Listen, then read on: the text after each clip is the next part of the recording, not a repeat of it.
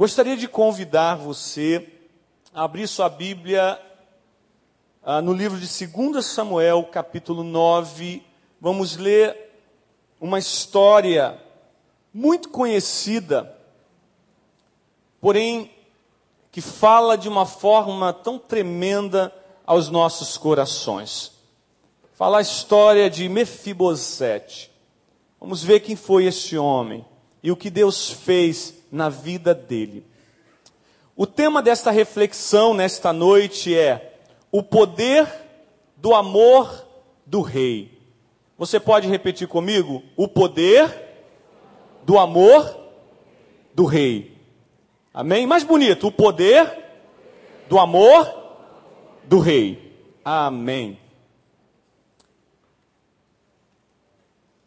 Amém, queridos? Diz assim a palavra do Senhor no livro de 2 Samuel, capítulo 9, vamos ler do versículo 1 ao 13. Disse Davi: Resta ainda porventura alguém da casa de Saul para que use de bondade para com ele por amor de Jonatas? Havia um servo na casa de Saul cujo nome era Ziba. Chamaram-no que viesse a Davi. Perguntou-lhe o rei: És tu Ziba? Respondeu: Eu mesmo, teu servo. Disse-lhe o rei: Não há ainda alguém da casa de Saul para que eu use da bondade de Deus para com ele? Então Ziba respondeu ao rei: Ainda há um filho de um filho de Jonatas, aleijado de ambos os pés. E onde está? Perguntou-lhe o rei. Ziba lhe respondeu: Está na casa de Maquir, filho de Amiel, em Lodebar. Então mandou o rei Davi trazê-lo de Lodebar, da casa de Maquir, filho de Amiel. Vindo Mefibosete, filho de Jonatas, filho de Saul, a Davi inclinou-se, prostrando-se com o rosto em terra, disse-lhe: Davi, Mefibosete, ele disse: Eis aqui teu servo. Então lhe disse Davi: Não temas, porque usarei de bondade para contigo, por amor de Jonatas, teu pai. E te restituirei todas as terras de Saul, teu pai, e tu comerás pão sempre à minha mesa. Então se inclinou e disse: Quem é teu servo para teres olhado para um cão morto tal como eu? Chamou Davi a Ziba, servo de Saul, e lhe disse: Tudo o que pertencia a Saul e a toda a sua casa, dei ao filho de teu senhor. Trabalhar-lhe-ás, pois, a terra, tu e teus filhos e teus servos, e recolherás os frutos para que a casa de teu senhor tenha pão que coma. Porém, Mefibosete, filho de teu senhor, comerás pão sempre à minha mesa. Vamos parar por aqui. Esse texto é um texto maravilhoso. E quem já ouviu falar de Mefibosete? Levante a mão. Glória a Deus. Se você não ouviu, nessa noite você vai conhecer esse personagem tão interessante e que o amor, o que o amor do rei promove na vida dele. Ah, esta semana eu ouvi uma reportagem falando de um livro escrito por Brony, uma enfermeira americana que trabalhava diretamente com pessoas, com pacientes em estado terminal. E ela, a partir dessa experiência tão singular, ela tirou lições para a sua vida tão importantes que ela resolveu escrever algumas coisas relacionadas à sua experiência. E ela escreveu um livro que traduzido intitula-se Os cinco principais arrependimentos de pacientes em estado terminal. E ela diz que fez uma relação desses cinco ah, maiores arrependimentos dessas pessoas que estavam moribundas beirando a morte, ela diz que o primeiro deles é que era comum a quase todos os pacientes.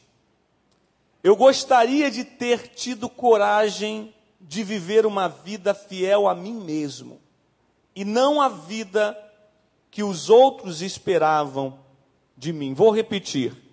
Eu gostaria de ter tido coragem de viver uma vida fiel a mim mesmo e não a vida que os outros esperavam de mim. Ah, se você quiser depois os outros quatro arrependimentos, eu passo para você, mas esse, essa primeira frase, essa primeira afirmação, ela é suficiente para nesta noite chamar a nossa, a nossa atenção de uma forma ah, muito especial. Ela é suficiente para fazer com que a gente acorde e que a gente pense ou repense algumas coisas na nossa vida.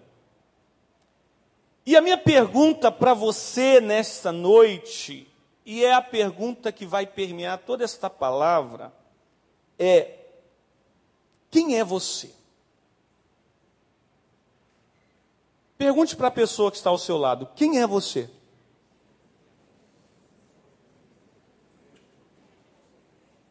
Com certeza essa pessoa não vai poder responder.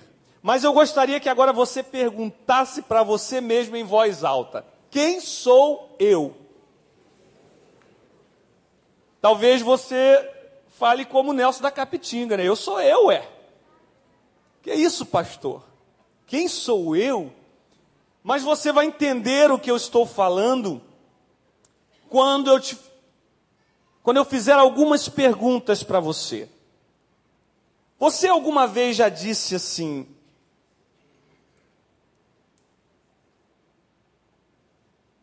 Eu nunca mais vou emprestar dinheiro para ninguém, porque perdi o dinheiro e o amigo. Quem já falou isso aqui? Levante a mão sem vergonha. Ora, você continua sendo você ou você foi mudado pelo amigo que te passou a perna? E agora uma pessoa que emprestava, que tinha um coração generoso, agora diz: Eu não empresto mais. É você mesmo? Pense. Ou se você não é o produto do que te fizeram. Quantas mulheres aqui não levantem a mão, porque devemos ter algumas aqui, que lá atrás foram traídas, quando deram todo o seu amor, eu não digo só na cama, mas de alguma forma, por aquele homem que você tanto amou, que você tanto se entregou.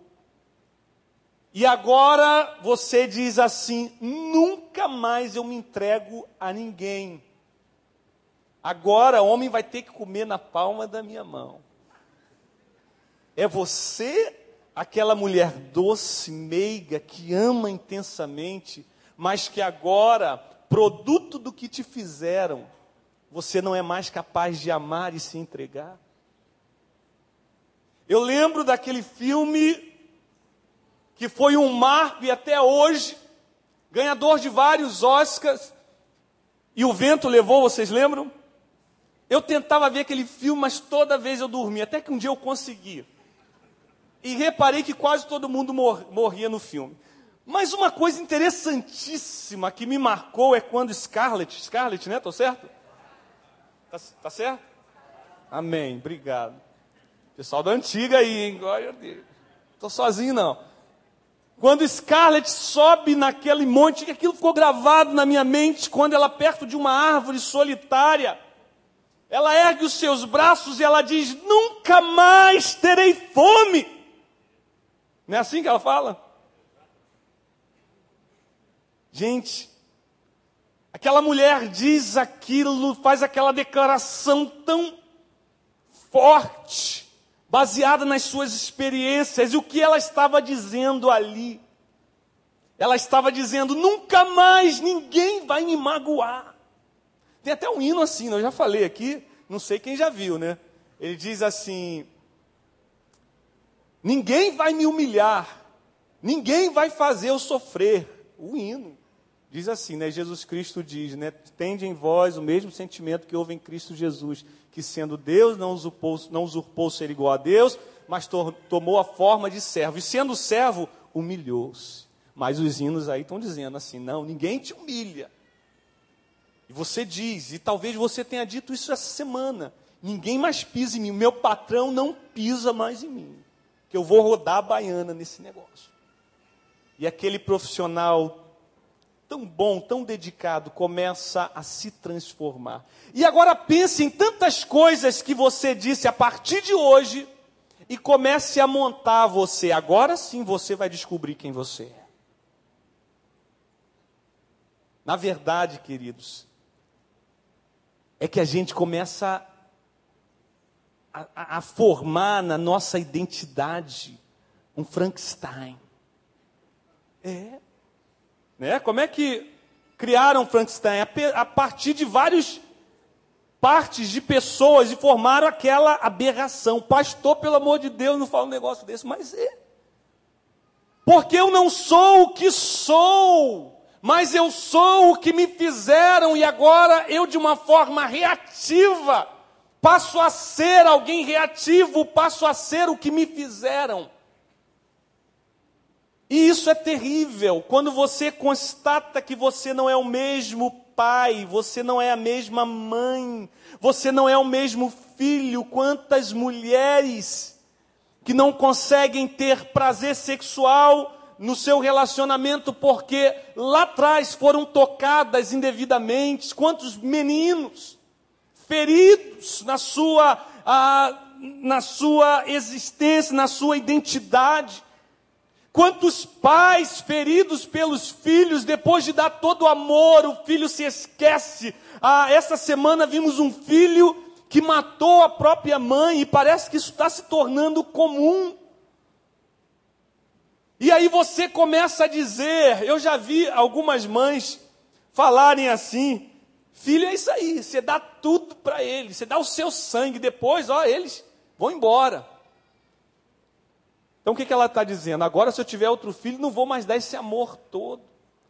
A mãe mudada, uma mãe transformada. Quantos pais, quantos filhos, quantos homens mudados e transformados?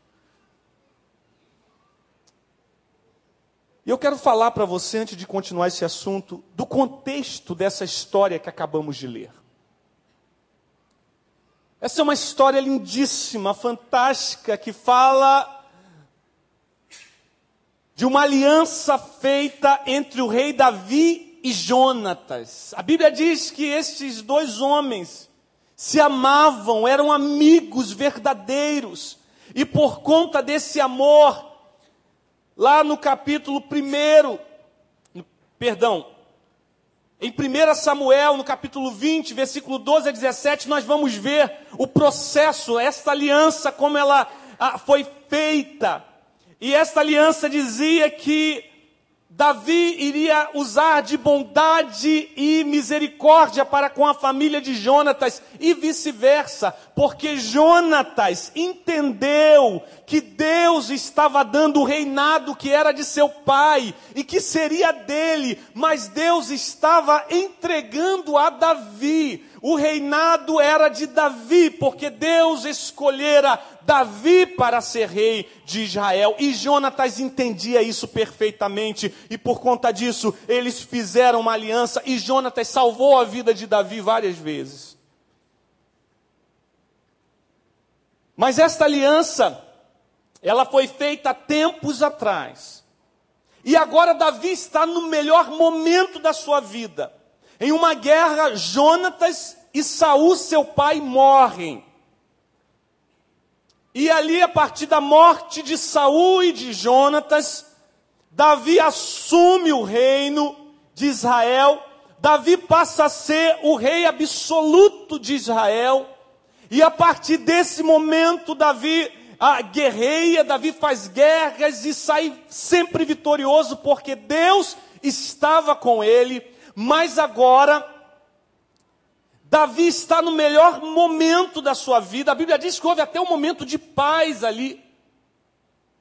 E Davi está no seu palácio e de repente ele começa a pensar e de repente ele lembra da aliança feita com Jonatas, e ele chama seus conselheiros e ele pergunta assim: existe algum filho, algum descendente de Saul, para com quem eu possa mostrar a benevo minha benevolência, mostrar o meu amor, por causa da aliança que tenho com Jonatas?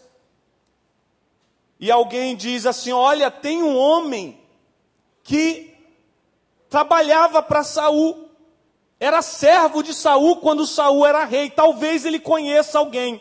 Davi manda chamar este homem que se chamava Ziba. Quando Ziba chega, ele se encontra com Ziba, ele pergunta assim: Ziba, você por um acaso sabe da existência de algum descendente de Jonatas ou de Saul para que eu use de misericórdia para com ele. E Ziba diz: sim, existe um homem. E quem é este homem? E ele diz: este homem é Mefibosete.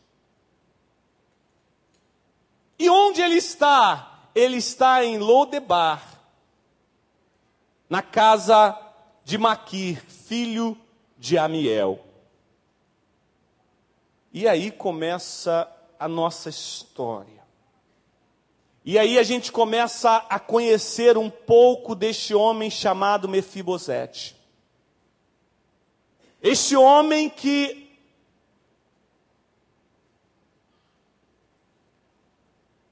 no, cap, no capítulo 4, versículo 4 de 2 Samuel, nós começamos a conhecer um pouco da sua história. E a sua história é a seguinte: Mefibosete, ele era criança ainda quando acontece a morte do seu avô e do seu pai na guerra.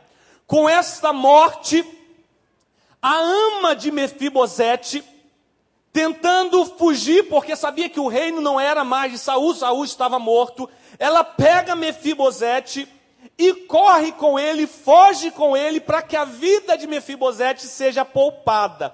Quando ela corre com a criança, ela deixa a criança cair. E quando a criança cai, ela quebra os dois pés e fica aleijada dos dois pés. E é levada para Loudebar, para casa de Maquir, filho de Amiel, que esconde ali aquele homem por tanto tempo, agora um homem, já até com filhos. E quando eu falei, quando eu perguntei, quem é você? É porque a história desse homem, que era filho de príncipe, que era um homem que tinha direitos, tinha o direito de estar na corte em todo o tempo, teve esse direito usurpado de uma forma violenta. Aquele homem que podia estar no palácio agora está fugindo. Aquele homem que era filho de Jonatas, o filho do rei Saul, agora cai quando foge, quebra, tem os seus pés quebrados. Aquele homem que tinha direitos de estar no palácio agora vai para uma terra que não tem qualquer significância na história de Israel. Tanto que só aparece duas vezes na Bíblia. Aquele homem que tinha direitos, aquele homem que tinha sangue nobre nas veias, agora é transformado pelas tragédias particulares da sua vida. E ele vai parar em Lodebar. Lodebar significa para gente, se você quer saber, um lugar de escassez, um lugar de esconderijo, porque aquele homem passa a ser um fugitivo, alguém que vive escondido para que ah, ninguém saiba que o filho de Saul está ali. Por quê? Porque Saul fez muito mal a Davi. Então eles pensavam que a primeira coisa que Davi faria quando subisse ao reinado era matar toda a descendência de Saul. E aquele homem vive escondido, e aquele homem vive aflito, e aquele homem vive na dor da sua história, talvez remoendo todo o seu passado, toda a sua vida, sofrendo. E aqui, é dentro dessa história que eu gostaria de pensar com vocês. Nesse amor que leva Davi a tomar atitudes tão tremendas, tão maravilhosas. E aqui, queridos, de uma forma muito especial, Davi se identifica, ou Davi tipifica Jesus de uma forma poderosíssima. Quero dizer para vocês, só abrir um parêntese, para dizer o seguinte: o Velho Testamento, ele é Deus plantando valores no coração de um homem ainda jovem, de uma humanidade ainda jovem. E a minha pergunta é: para quem é pai aqui, como você prega um valor, como você coloca um valor no coração do seu filho quando ele ainda é criança, quando ele não entende nada ah, subjetivo, ele só entende as coisas de uma forma objetiva. Por isso não adianta você falar ah, de forma figurada, ou de alguma coisa que precise de interpretação porque ele não entende. Então, como você passa um valor? Sua criança está brincando com aqueles brinquedos na sala e você diz: hora do clean-up, hora de arrumar. O que, que você está dizendo? Você precisa guardar as suas coisas. Olha o valor sendo plantado aí. E quando ele crescer, ele vai entender, e aí o valor vai ser estabelecido. Agora ele vai entender o valor como um todo. O Velho Testamento é isso. É Deus mostrando de uma forma bem clara valores, incutindo valores. E quando Jesus chega, então o valor é escancarado diante de nós e nós vemos claramente o que ele queria falar no Velho Testamento. E aqui Davi tipifica Jesus, e aqui Davi mostra o amor do próprio Deus, e mostra como Deus age e como esse amor funciona. E diante disso eu quero trabalhar com vocês em três aspectos do amor do rei em três aspectos do amor do rei Davi, em três aspectos do amor do rei Davi, que tipifica o amor de Deus para com cada um de nós. E o primeiro aspecto desse amor que eu gostaria de compartilhar com você é que é um amor compromisso. Quero dizer que a maior dificuldade dos nossos dias que nos gabinetes estamos recebendo pessoas, que temos recebido telefonemas, e não só eu, tantos pastores, e as pessoas dizem assim, os casais que um dia se amaram tanto, que um dia ah, fizeram uma aliança profunda e agora eles dizem o seguinte: parece que a frase é copiada de um para o outro, e só repetida: eu não amo mais. E alguém uma vez me fez uma pergunta: é legítimo eu viver com alguém que não amo mais? Se você entender amor como sentimento, não. Mas eu nunca vi sentimento poder ser conjugado de forma verbal. Mas amor, a gente pode, né? Vamos lá. Eu amo, tu Logo, amor é ação. O amor sentimento é fruto desta ação. Quando a pessoa diz eu não amo mais, eu digo com certeza você não ama mais, porque o fruto não está aí. O fruto não tem fruto, então as pessoas confundem. As mulheres confundem porque mulheres são muito românticas vendo esses filmes, né? Que a Sabrina chora com ver esse filme. Meu Deus, quando eu vou pegar um filme, ela, eu já sei o que ela quer, né? Filme romântico. Ali nós vemos a figura do homem, é uma figura de uma outra mulher. É um negócio, é uma, person, é uma personalidade de uma outra mulher, não é de um homem. E a mulher fica intocada com aquilo. Eu só vejo lágrimas nos olhos da Sabrina e nos olhos da Júlia já também. É um negócio triste ver minha filha de oito anos chorando também, com aquelas histórias de amor. É triste para um pai, gente. Quem é pai sabe o que é isso. E Franco vai passar por isso três vezes. Queridos, Mas a verdade que a gente vai sendo, principalmente nós brasileiros que temos esse né, sangue quente, a gente começa a pensar que amor é, é, é esse negócio, é eu sentir alguma coisa. Não. Amor é ação.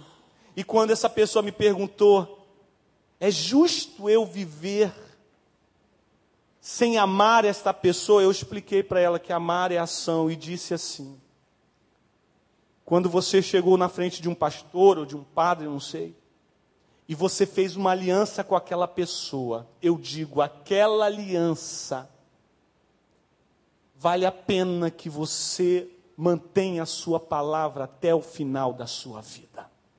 Basta, ela basta. Pastor, o que você está falando? Eu estou falando o que a Bíblia nos ensina. Ame! Pastor, mas eu não amo mais, então ame, é hora de amar. É interessante, ah, eu não sei quantos propagandistas nós temos aqui, mas eu tinha uma visão completamente errada de propaganda. Para mim, propaganda era feita quando estava tudo bem, estava bombando, então a pessoa fazia propaganda. Não. A propaganda ela é feita justamente quando negócios estão maus, então começa a se fazer propaganda. Né? A mulher não te ama mais, o homem tem que começar a fazer propaganda dele. É, mas o cara relaxa, o cara já não faz aquela barba, já não toma aquele banho gostoso, né? E a mulher do seu lado também. E aí o amor começa a perder. Por quê? Porque não estamos amando. Então o amor, sentimento, que às vezes a gente confunde como sendo o amor verdadeiro, ele não vem, ele se esvai. E por que, você está falando isso, pastor? Porque o amor do rei é um amor de compromisso. Davi, no melhor momento da sua vida, Jonatas já estava morto, mas ele se lembra da sua aliança. Eu pergunto a vocês, se você for ler, quando aquele momento em que Davi faz a aliança, você vai ver que os dois estavam sozinhos. Mas diante daquela desta realidade de que não havia testemunhas, não havia ninguém que poderia cobrar Davi de alguma coisa, mas Davi sabia de uma coisa, ele sabia que ele tinha uma aliança de amor com seu amigo Jonatas, e o compromisso dele, ele ia levar até o fim, e naquele dia, naquele dia abençoado, Davi se levanta e diz: Eu me lembro da aliança que fiz com Jonatas. E eu quero dizer para você uma coisa, queridos, que esse amor é o amor de Deus por nós. Quando Deus não tem motivos nenhum para nos amar, Ele diz: Eu me lembro daquele homem, daquela mulher, e eu tenho uma aliança com Ele, e eu vou cumprir a minha aliança até o final. Eu quero lembrar você, falar um pouco de como eram feitas as alianças no Velho Testamento. Abra sua Bíblia rapidamente em Gênesis 15. Olha que coisa interessante. Gênesis 15 nos mostra como acontecia uma aliança. Deixa eu explicar para você, para a gente ir direto para o versículo ah, que nos interessa. Aqui, Abraão está profundamente frustrado, porque Deus havia feito uma promessa para ele, e agora essa promessa demorara a se cumprir. Esta promessa, parece que Deus havia se esquecido da promessa, e Abraão está dentro da sua tenda, e está profundamente é, para baixo, está profundamente ah, triste.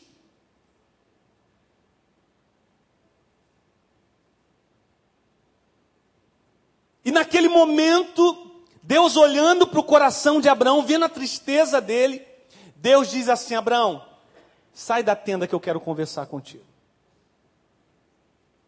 Abraão sai da tenda e Deus fala coisas tremendas para ele. Deus diz assim: Abraão, sou teu Deus. Abraão, não me esqueci da aliança. Abraão, estou contigo. E olhe agora para as estrelas dos céus e vê se você pode contar assim como as estrelas dos céus, será a sua descendência. Aí Abraão diz para Deus um negócio impressionante. Olha a audácia de Abraão. Ele diz assim: Como eu vou saber, Deus, que o Senhor não se esqueceu de mim? Aí Deus diz para Abraão: Olha agora, Versículo 8 diz assim: Perguntou-lhe Abraão, Senhor Deus, como saberei que hei de possuí-la realmente? Respondeu-lhe o Senhor: Olha o que o Senhor diga: Toma-me um novilho, uma cabra e um cordeiro, cada qual de três anos, uma rola e um pombinho. Ele tomando todos esses animais, partiu-os pelo meio e lhe pôs em ordem as metades, uma defronte da outra. Deixa eu explicar para você como eram feitas as alianças. Animais eram apanhados e eles eram partidos no meio. O animal era cortado no meio. Então era colocado a parte do animal deste lado e a outra parte deste lado, do mesmo animal. Mais à frente, um outro animal. Pela metade deste lado, a outra metade deste lado, e fazia-se aquele caminho. E aí as duas partes que estavam se aliançando passavam juntas no meio daqueles animais partidos e eles declaravam o seguinte: que se faça comigo o que foi feito com esses animais, se eu não cumprir a minha parte nesta aliança. Mas acontece um negócio fantástico. Olha o versículo 17. E sucedeu que, posto, posto o sol, houve densas trevas e eis um fogareiro fumegante, uma tocha de fogo que passou entre aqueles pedaços. Preste atenção nisso aqui, que isso aqui é tremendo. Quem deveria passar ali? Deus e Abraão. A aliança era entre os dois. Mas Deus sabia que o homem não suportaria cumprir a sua parte na aliança. Então Deus coloca Abraão no canto e diz assim: Abraão, eu vou passar sozinho. Sabe o que Deus estava dizendo? Eu vou fazer uma aliança comigo mesmo, porque essa ninguém quebrará. Deus fez uma aliança com Deus em Jesus Cristo.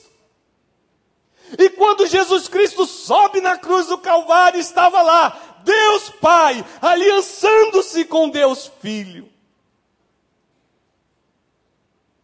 E eu estava pensando nessa passagem, eu falei, Deus, que coisa tremenda. Eu falei, Deus, que engraçado, Jesus foi dilacerado. E Deus falou no meu coração, ele foi dilacerado a sua carne, mas ele não foi partido. Diz a Bíblia que nenhum osso de Jesus foi partido. Sabe o que isso significa? Que Jesus cumpriu toda a sua parte na aliança. Sabe por quê? Por amor a mim e a você.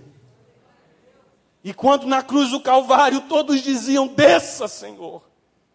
Desça, o soldado dizia: Desça. Pedro disse: Não vá. E todos diziam: Sai daí. O Senhor Jesus foi até o final porque Ele nos amava. É dessa aliança que eu estou falando, querido, uma aliança compromisso. Quando Jesus sangrava o seu coração no Getsemane, mas ele não abriu mão de ir até o final por nós. Esse é o amor, essa é a aliança de Deus para comigo e para com você. E se nessa noite você está dizendo, pastor, essa aliança é para mim também, eu digo para você, é para você. Foi por você que ele subiu aquela cruz, foi por mim, foi por nós, para que hoje estivéssemos aqui com os nossos olhos como que abertos, podendo ver a verdade de Deus. Esse é o amor do Pai por nós.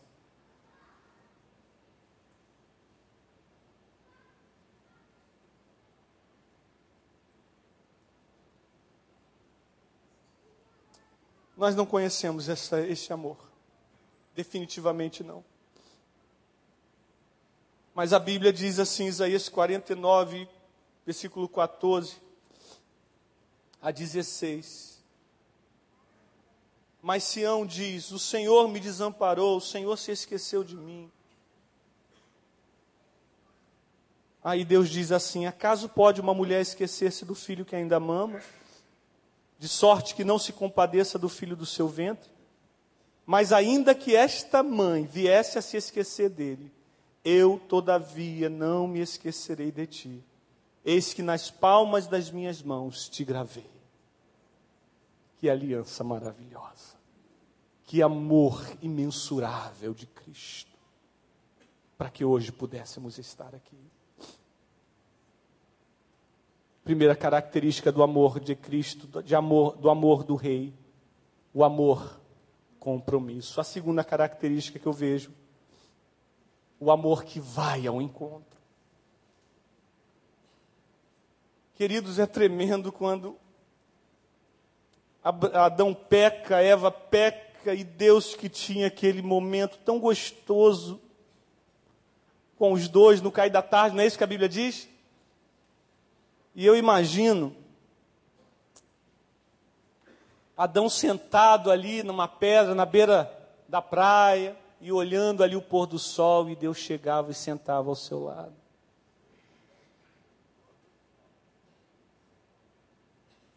E aí Deus perguntava, e aí, Adão, como é que tá? Ele, ah, Senhor, você está meio triste hoje, é a mulher que tu me deste, Senhor. coisa gostosa estar tá ali com o Senhor, coisa maravilhosa. Mas o homem peca, o homem agride o coração de Deus, o homem abre mão desta comunhão. E quando ele abre mão disso tudo, que começa a se esconder, porque a primeira característica do homem que está no erro, no pecado, aí Deus faz a mesma pergunta que o rei Davi faz: Onde está? Essa característica do amor de Deus é maravilhosa porque ela vai ao nosso encontro. Esse amor vai nos buscar. Quantos de vocês lembram, se lembram da, da vida de vocês, onde você estava quando o amor de Deus alcançou você? Você estava perdido, você não tinha qualquer esperança, não tinha nada em você que pudesse ser atraente a Deus, mas o amor de Deus foi lá e te alcançou. Você lembra da sua vida? Feche seus olhos por um minuto. Lembra desse dia? Quantas vezes a gente não lembra? Eu lembro do dia que o Senhor me alcançou. Eu nasci, quase fui parido dentro de uma igreja, mas eu lembro do dia que eu fui alcançado realmente por Jesus. Esse dia foi diferente. Esse dia Deus me mostrou aonde eu estava e aonde Ele queria me colocar. Que amor maravilhoso, o amor que nos busca, o amor que nos encontra, o amor que nos atrai. E Davi faz a pergunta, pode abrir os seus olhos. Davi faz a pergunta, e ele diz assim: Aonde está Mefibosete? Onde está, Ziba, para que eu possa mostrar a minha aliança, o meu amor, a minha fidelidade, a aliança a este homem. Mas que interessante. Davi pergunta: aonde está Mefibosete? Ziba diz: ele está em Lodebar, numa terra desértica, uma terra de nada. Mas ele diz assim: Mefibosete está em Lodebar e ele é aleijado dos dois pés. Olha que interessante. O rei perguntou qual era o estado dele, ou perguntou aonde ele estava. Sabe por quê, queridos? Porque nós, nós somos conhecidos, as pessoas nos marcam pela nossa história, as pessoas nos marcam pelas nossas deficiências, as pessoas nos marcam e nos nomeiam pelas nossas impossibilidades. Então, quando elas falam de você, quantas vezes talvez você ouviu isso? Aquele, lá vai aquela pessoa, aquele fracassado. Sabe o que Ziba estava dizendo no, no, nas entrelinhas? Ele estava dizendo, ele está em Lodebar, ou seja, num lugar que não presta para nada e mais, ele não presta mais, porque ele tem os dois pés aleijados. Não se importe com este homem. E é assim que o diabo faz nas nossas cabeças, nas nossas mentes, dizendo: lá vai aquele homem, mas aquele ali é um caso perdido. Diga para uma mãe que sabe que o seu filho está lá naquelas cracolândias, pastor Franco. Diga para ela que o filho dela é perdido. quantas mães, por quê? Por causa do amor. Elas vão lá buscar o filho amado, andando de sol a sol, com uma foto do filho, procurando o filho amado. Porque ela gerou, e nós fomos gerados pelo amor de Deus, é o que a palavra nos diz. E eu gostaria de imaginar com você esse amor que vai ao encontro.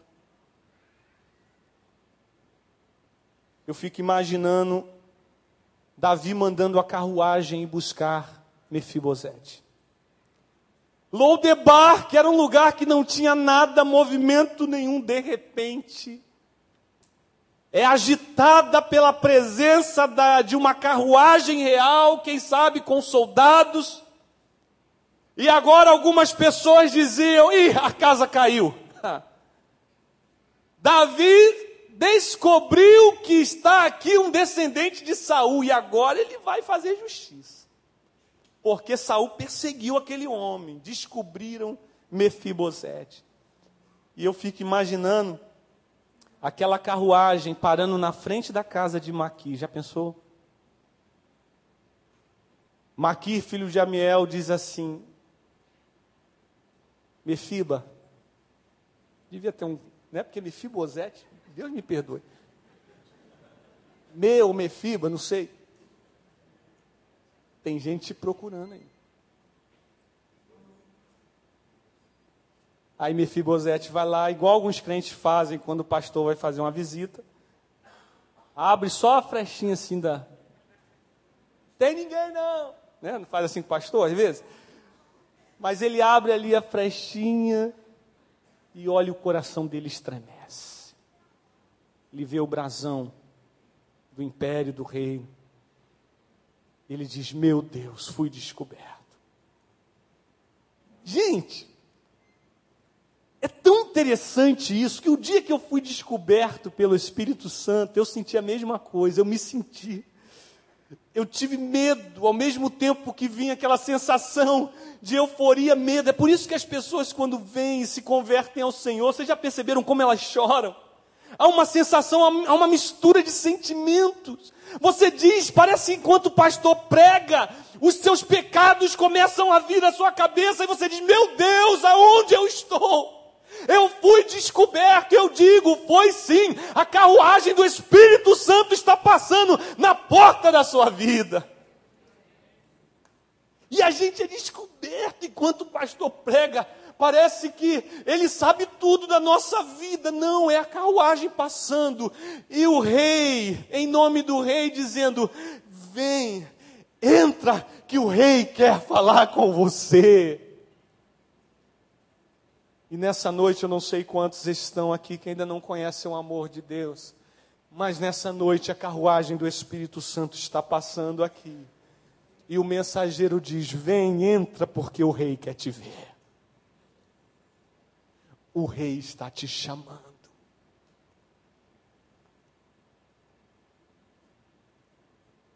Não foi nós, não fomos nós que chegamos a ele, mas ele foi nos buscar. Ele foi nos trazer de volta. O rei mandou o seu filho Jesus e essa carruagem veio através de Jesus Cristo. Ele entrega o seu filho. Eu, eu, eu sempre digo que a cruz não começou na cruz, lá no Getsemane, ou lá no Monte Caveira, mas a cruz começou no céu ainda. Quando Deus sabia que ia ter que entregar o que ele tinha de mais precioso por alguém indigno, por alguém que tinha os pés quebrados pelo pecado, por alguém que não era o que era realmente porque estava todo alterado pelas tragédias da vida, por alguém que não era merecedor, por alguém que a sua história, a história dos seus antepassados havia perseguido o próprio Deus. Mas ele lá no céu, ele se entregou por cada um de nós. O amor de Deus é o amor que nos busca. E eu faço uma outra pergunta para você. Se eu te perguntei quem é você, eu te pergunto agora onde você está. Talvez você já seja até um convertido ao Senhor. mas hoje você está vivendo uma profunda dor. Talvez hoje você está no seu casamento quase destruído por um fio. Talvez você está no lugar de um relacionamento quebrado com a pessoa que você mais ama. Talvez você está num lugar de escassez, onde está faltando as coisas para você e até mesmo para o seu sustento físico. Talvez você esteja num lugar de choro. Num lugar que quando você colocar a cabeça no travesseiro, só Deus sabe o que vai no seu coração. Eu lembro uma entrevista do Nelson Ned com o Jô Soares, e ele disse para o Jô Soares, falou, Jô Soares, eu tenho de tudo que eu quero, tudo que eu quero eu tenho. Tudo que eu quero eu tenho. Mas ele falou uma coisa muito interessante. E ele olhou para o Jô Soares e disse assim: Mas você sabe que o problema é quando a gente coloca a cabeça no travesseiro. E aí, meu querido, nem a pessoa que está dormindo do seu lado sabe, é só Deus. Aonde você está que Deus quer te buscar? Deus, o Rei dos Reis, quer falar com você nessa noite. Ele te chama à presença dele. Ele diz: Eu quero falar com você. Eu sei, a gente treme, porque a gente sabe que tem, nós sabemos que temos culpa no cartório. Mas esse amor é o amor que envia, que envia o socorro. Quando você não sabe o que fazer, ele envia o socorro, ele envia o resgate, ele envia a carruagem real passando na nossa porta, batendo na nossa porta, dizendo: Entra, eu quero falar com você. E a terceira e última característica do amor do rei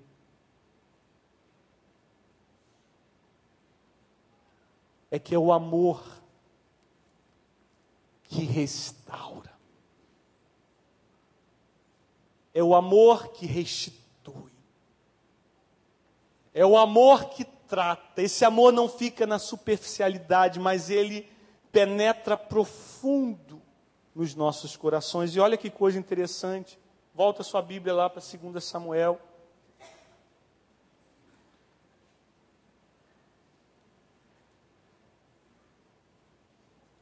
Vamos ler o versículo 6 e 7. Diz assim a palavra do Senhor: Vindo Mefibosete, filho de Jonatas, então ele chega. Filho de Saul, a Davi inclinou-se, prostrando-se com o rosto em terra. Disse-lhe Davi, Davi, Mefibosete, ele disse: Eis aqui teu servo. Então lhe disse Davi: Não temas, porque usarei de bondade para contigo por amor de Jonatas teu pai, e te restituirei todas as terras de Saul teu pai, e tu comerás pão sempre à minha mesa. Então se inclinou e disse: Olha a visão de Mefibosete em relação a si mesmo. Quem é teu servo? Para teres olhado para um cão morto, tal como eu. Era um homem destruído na sua autoestima, na sua identidade Mas quando lemos esses versículos, nós vamos ver a terceira característica do amor do rei, o amor que restaura. E a primeira área que Deus quer restaurar na vida do homem é a sua identidade. E como é que Deus restaura identidade? É quando você já não sabe mais quem você é e Deus diz assim: olha, Mefibosete quando o rei diz Mefibosete, filho de Jonatas, o rei estava dizendo: Eu conheço você. O seu nome é Mefibosete e você é filho de Jonatas. Deus sempre começa pelo nome, tratando a gente, trazendo a gente para que a gente possa ver quem somos.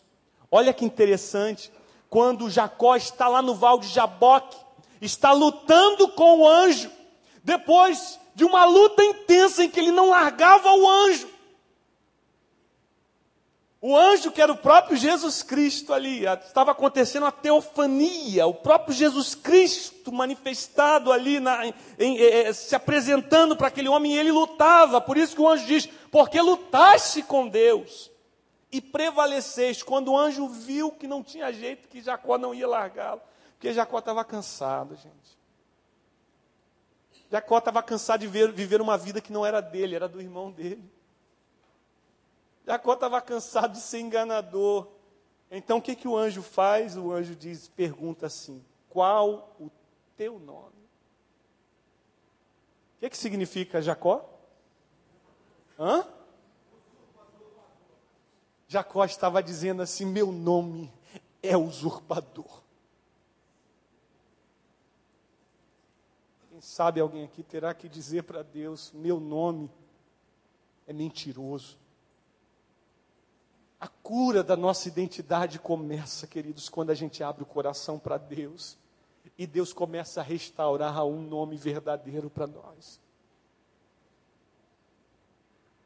Talvez alguém diga: meu nome é adúltero, meu nome é fornicador, meu nome é mentiroso. E aí, o anjo diz assim: já não te chamarás Jacó, mas o teu nome será Israel.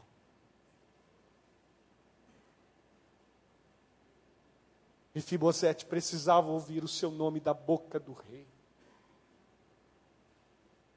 Era a afirmação de quem ele era. E Deus estava tratando ele.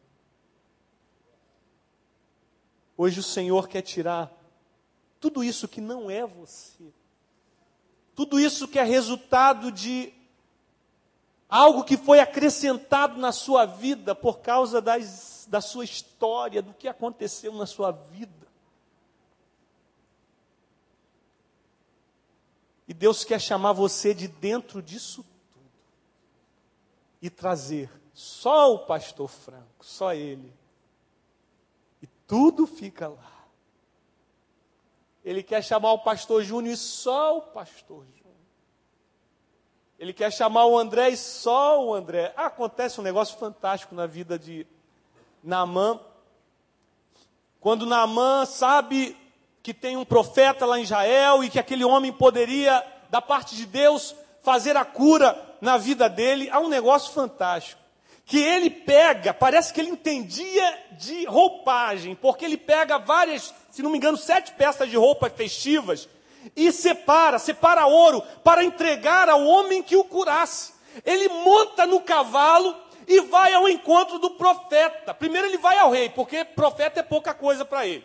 Mas o rei diz assim: não vai lá na casa do profeta. O profeta, aliás, o profeta que diz: manda ele vir aqui, que ele vai saber que tem Deus em Israel. Quando ele chega montado no seu cavalão lá, que ele manda chamar ele todo pomposo, né? manda chamar o profeta, o profeta manda um recado para ele. Manda ele se banhar lá no Rio Jordão sete vezes. Aí, Naamã se revolta, ele diz: Quem esse profetinha está pensando? Ele sabe com quem ele está falando. Aí um cara simples do exército deles assim, na mão, você é um general. Se te pedissem uma coisa difícil, você faria. Isso está tão fácil. Mas lá na minha terra, lá tem os rios maravilhosos. Na mão, mas ele não está pedindo nada demais. E sabe qual era o problema? Que quando Naamã chega na beira daquele rio, ele teve que descer do cavalo. E os homens que estavam com ele, que viam Namã grande no cavalo, viram que Namã não era tão grande assim. Sabe quando você vê aquele artista que você fala, pô, cara, né? Bonito, forte e tal. Quando você chega perto, você se decepciona. Hum. Eu pensava que era o cara, que era um negócio maravilhoso. Quando você chega perto, não é tudo aquilo, porque está perto de você. Está ali tete a tete com você.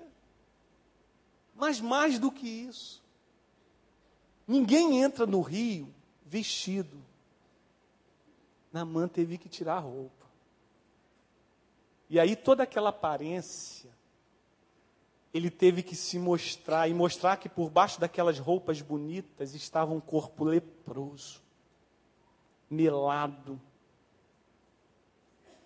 pelas feridas, sendo comido pela lepra. E aí agora aquele homem humilhado, aquele homem talvez com vergonha, dos seus homens. Ele entra naquele rio. Mas sabe o que é interessante? Que quando ele volta, o profeta recebe ele. E a minha pergunta é: por que, que o, o, profeta não recebeu da primeira vez? O profeta era a voz de Deus, era Deus falando através dele. Porque Deus não recebe embuste, Deus não aceita máscaras, Deus não aceita nada do que você aparenta ser. Deus aceita você. Tem que ser você purinho. Tem que ser só você. Aí ele te recebe. Aí ele diz: Vem, meu filho. Tenho grandes coisas a fazer na sua vida. E ali começou a obra na vida de Mefibosete.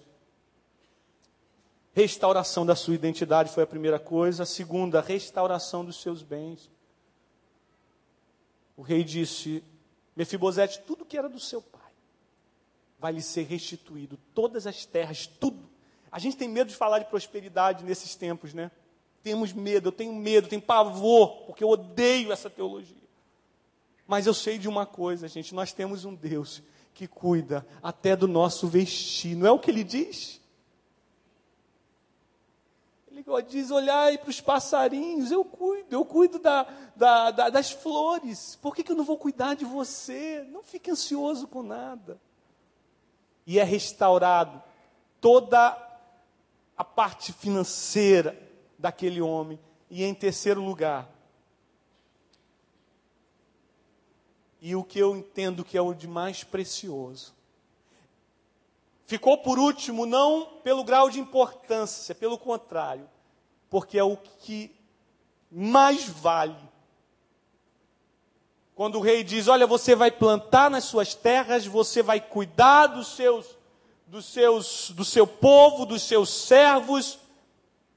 Mas ele diz assim: Mas você, Mefibosete, comerá pão sempre à minha mesa. Sabe o que é lindo disso?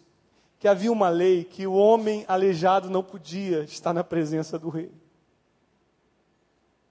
Ele não era digno. Nós não éramos dignos de chegarmos à presença do rei, mas ele nos chama e diz assim: Você comerá pão sempre à minha mesa. Queridos, tem coisa melhor do que isso. Tem alguma coisa que possa superar a presença do próprio Deus? Diariamente, quando acordo, estou contigo, Senhor. Quando a gente dorme, sente o afago dele, o carinho dele, o cuidado dele.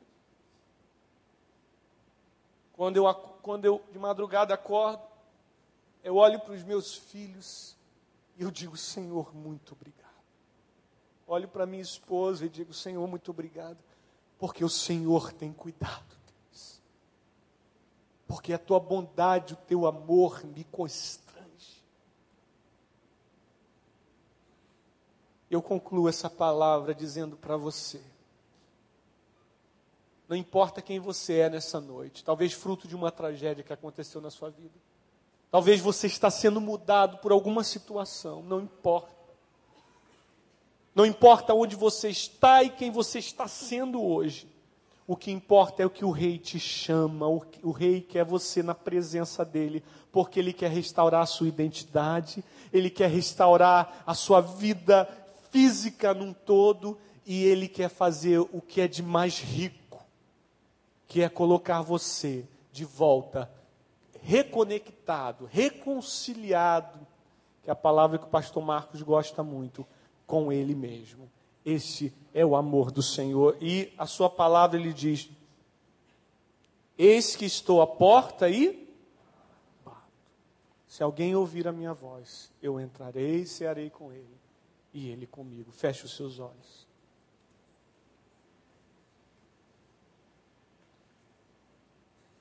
Deus, ó Deus, nós te louvamos, Senhor, por tua grandeza, majestade, pelo teu amor, pela tua bondade, por esse amor, Senhor, que amor incomparável. Que amor, Senhor, que não pode ser medido, Deus.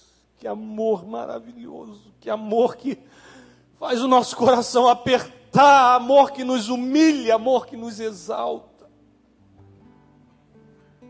Nos humilha porque ama pessoas tão indignas e nos exalta que nos dá tanto valor a essas pessoas tão indignas. Pai, toca no coração de cada pessoa agora. Fala ao coração deste homem, ao coração dessa mulher. Que essa pessoa possa ver hoje aqui, Senhor, a carruagem do Espírito Santo passando. E a porta se abrindo. E alguém dizendo em voz alta: O Rei quer te ver. Eu gostaria nessa hora de perguntar, não sei se temos visitantes nessa noite, ou pessoas que já estão no nosso meio, mas que nunca experimentaram esse amor. Eu gostaria de convidar você a levantar a sua mão onde você está e você falar para o Senhor: Pai, eu quero viver esse amor, eu quero conhecer esse amor, esse amor verdadeiro. Amém. Que Deus te abençoe, querido. Tem mais alguém? Amém. Alguém que quer dizer, eu quero, pastor, entrar nessa carruagem, eu quero entrar nessa carruagem.